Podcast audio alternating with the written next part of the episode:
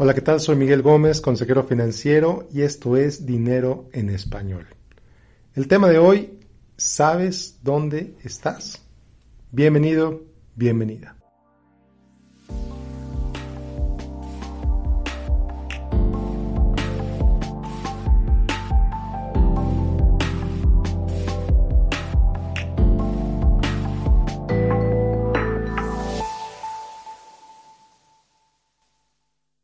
Bueno, pues bienvenidos a otro episodio de Dinero en Español.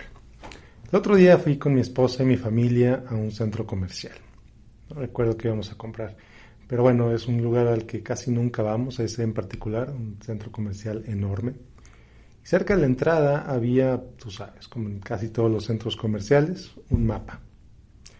Te decía que buscara la estrellita roja y donde estuviera la estrellita roja es donde estábamos parados para obviamente encontrar la tienda a la que queríamos ir. Entonces, ¿qué pasó? Resulta que vimos el mapa como por un par de minutos y no encontramos la bendita estrellita roja.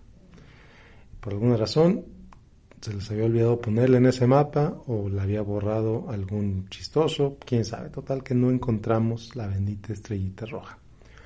Pasó un par de minutos más y pues nos empezamos a fijar el contenido del mapa. Ya sabes, vamos a ver, vamos a ver cuál es la tienda en la que estamos, qué tienda ves ahí, qué tienda ves acá. Ah, ok, estamos en este lugar. La falta de la estrellita, pues sí nos, nos obligó a observar, nos obligó a pues poner atención en dónde estábamos parados. Y al final de cuentas, pues nos tardamos un poquito más en encontrar el camino para llegar a la tienda que buscábamos. Entonces, la vida es así.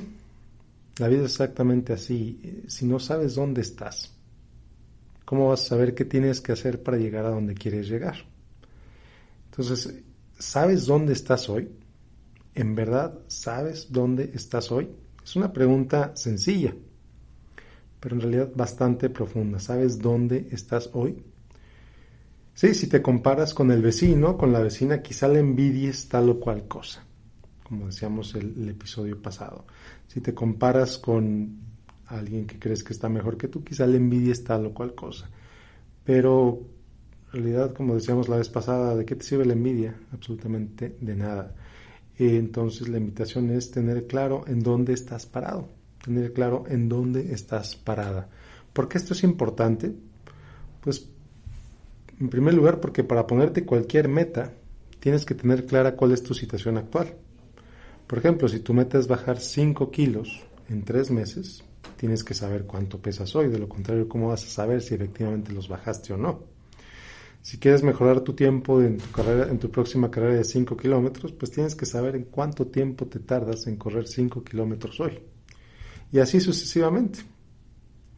Con el dinero es algo similar. Con la situación financiera es algo similar. Si quieres mejorarla, pues tienes que saber con claridad cuál es tu situación actual.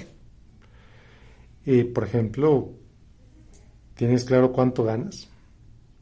¿Tienes claro a dónde se va eso que ganas? ¿Tienes claro en qué lo gastas? Si tienes deudas, ¿tienes claro a quién le debes y cuánto? Preguntas que suenan como muy sencillas y quizás lo son. Para algunas personas tienen un claro conocimiento de su situación financiera. Muchos de nosotros o mucha gente no tiene ese conocimiento de su situación financiera. Y y aquí quiero decirte, antes de que te enfoque, antes de que te pongas a responder esas preguntas, quiero invitarte a que tu primera reacción no sea de lastimarte, de atacarte, de autotorturarte, no sea de, no sea una reacción dramática. Te invito a que no sea algo así como que, ay, es que debería saberlo, ay, es que mi, no lo sé porque mis padres no me enseñaron a hacer esto, o etcétera. No, la verdad es que no te enfoques en por qué no lo has hecho. Eso lo único que te va a generar es mayor drama y peores sentimientos hacia ti y hacia, hacia tu persona. De nada, te va a de nada te va a servir sentirte mal contigo mismo. Al contrario, lo que necesitas hacer es, bueno, ok, reconozco que no sé esto, ahora lo voy a saber, porque me interesa saberlo, porque es importante para mí saberlo. Entonces, no hay necesidad de caer en drama. No hay necesidad de autotorturarte porque no sabes cuánto ganas o cuánto debes o en dónde se te va el dinero. Evidentemente no solo porque esto no te va a ayudar a saberlo, sino porque te hunde en un agujero emocional que a nadie le sirve y a todos hace daño.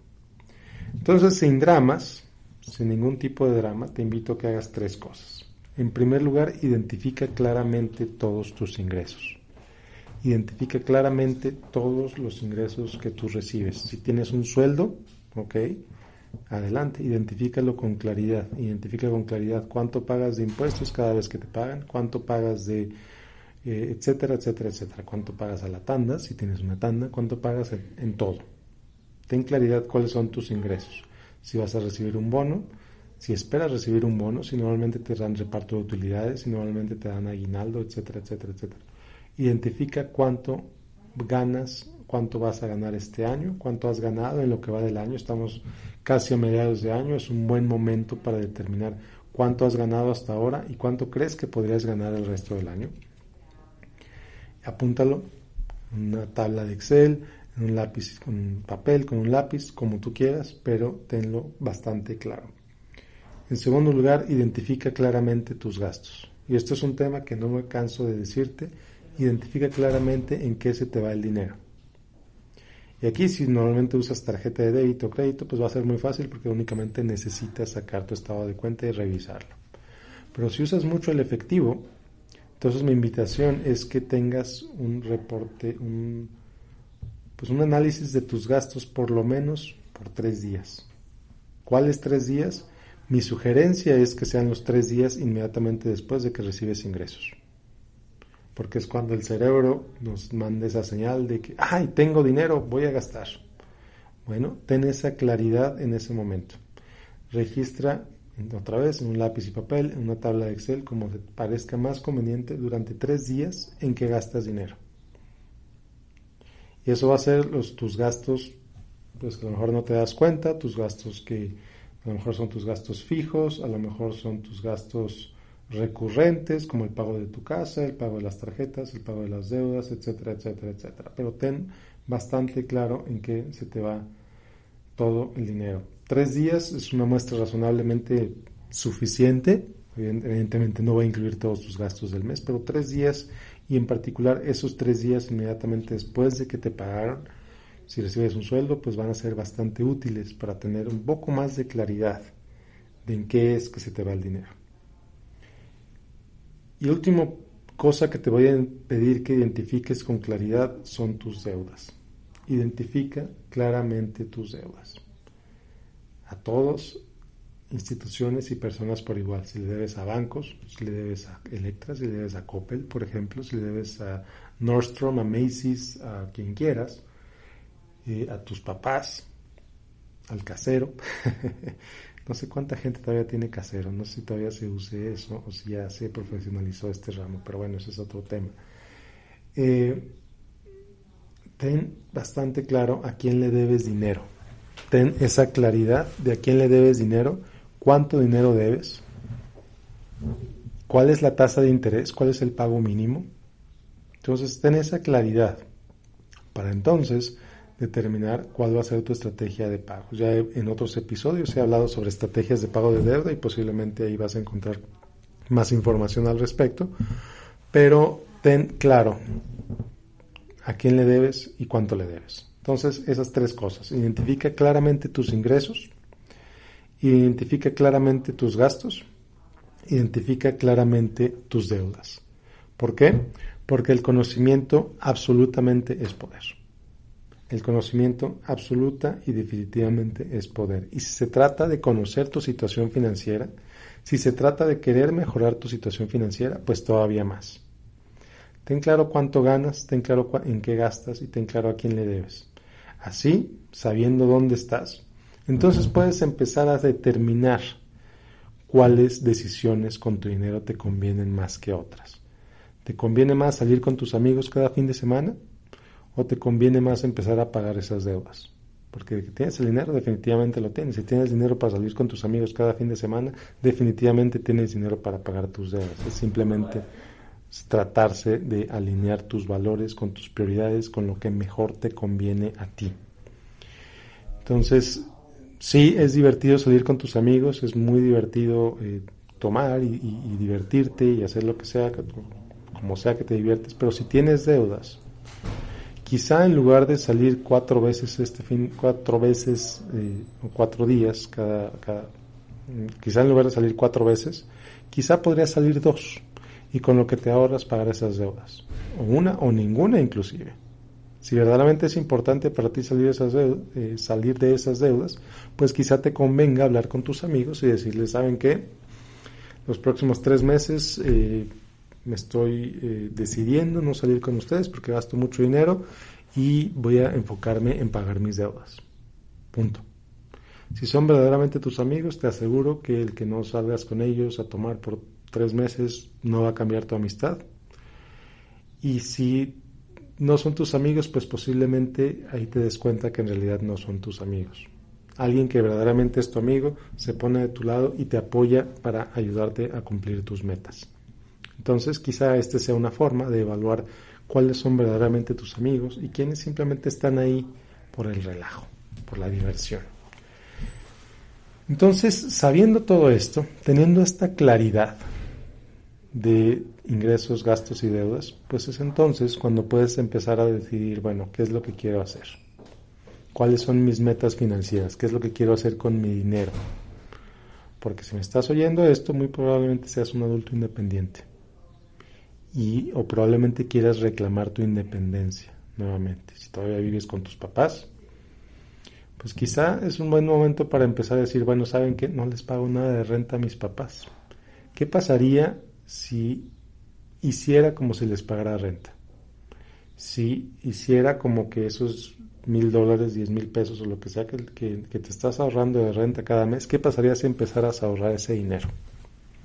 Si todavía vives con tus papás, al ahorrarte el dinero de la renta, el verdaderamente ahorrar en un banco el dinero de la renta que no lo estás pagando, va a hacer una diferencia en tu situación financiera tremenda.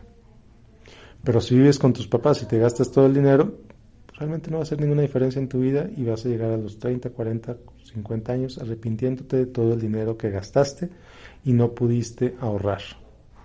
Porque para ti era más importante salir a divertirte que otra vez, no digo que sea malo, pero considera las consecuencias de largo plazo. Si vives con tus papás y no pagas renta, considera que pagas una, imagínate una renta, es como una renta imaginaria y si quieres no se las pagas a ellos y ellos no te están cobrando renta, pues aprovecha esa situación y ahorra ese dinero, verdaderamente ahorralo. Ahora que si quieres ser generoso y a lo mejor darles algo de renta, adelante. Son tus prioridades, son tus valores. Pero si no te están cobrando renta a tus papás, quizás sería conveniente para ti, y esto ya tú lo determinas, ahorrar ese dinero en una cuenta de banco. Hacer como que les estás pagando renta a ellos y ahorrar ese dinero y verás la diferencia que va a hacer en tu vida. Yo no te puedo hablar, yo no te puedo decir que yo hice eso, porque la verdad es que no lo hice. Yo salí de la casa de mis papás cuando tenía 23 años. Antes de los 23 años trabajé como por dos años y todos mis ingresos me los gasté. Mi primer trabajo, los ingresos de mi primer trabajo se fueron en juegos de Xbox, del primer Xbox. ¿Sabes qué pasó con ese Xbox? Obviamente lo vendí y obviamente no me pagaron todo lo que yo pagué por eso. Entonces, hoy no te puedo decir que me arrepiento porque la verdad me divertí mucho con ese Xbox, pero quizá hubiera sido mejor ahorrar parte de ese dinero. Quizá hubiera sido mejor en lugar de comprarme un juego de Xbox cada vez que me pagaban, quizá hubiera sido mejor ahorrar lo más posible y quizá habría hecho más cosas con ese dinero que simplemente estar sentado en la televisión viendo cómo, cómo juego un juego, así que un videojuego. Pero bueno, el pasado es pasado. Te invito a que identifiques tu situación financiera, que tengas claridad sobre tu situación financiera, que te hagas dueño de tu situación financiera. La mejor manera de mejorar algo es saber cómo está eso en el presente si quieres mejorar tu situación financiera, el primer paso invariablemente es saber dónde estás hoy. Y así, si quieres mejorar, si quieres mejorar tu vida, si quieres mejorar tus finanzas, Pues entonces, identifica, empieza por identificar dónde estás hoy. Empieza identificando dónde estás hoy. Ah, es una tarea que quizá no te va a tomar más de dos horas, pero que muy posiblemente te va a ayudar muchísimo por el resto de tu vida. Y más si este ejercicio lo haces al menos cada seis meses. Imagínate que lo haces el primero de julio y que lo haces el 31 de diciembre. ¿Cómo vamos? Y si, y si, tienes claro a dónde vas, pues todavía mejor. Si tienes claras tus metas financieras, pues todavía mejor, porque puedes entonces evaluar tu progreso hacia esas metas. Pero bueno, eh, muchas gracias por escucharme. Otra vez te invito a que identifiques tu situación financiera. Soy Miguel Gómez, consejero financiero. Como siempre, te invito a que me sigas en facebook.com, diagonal Miguel Gómez, consejero, y a que me dejes tu review en iTunes. Estos reviews me ayudan mucho a llegar a cada vez más gente. Nos vemos la próxima. Soy Miguel Gómez, consejero financiero. Que tengas un excelente, excelente día. Bye.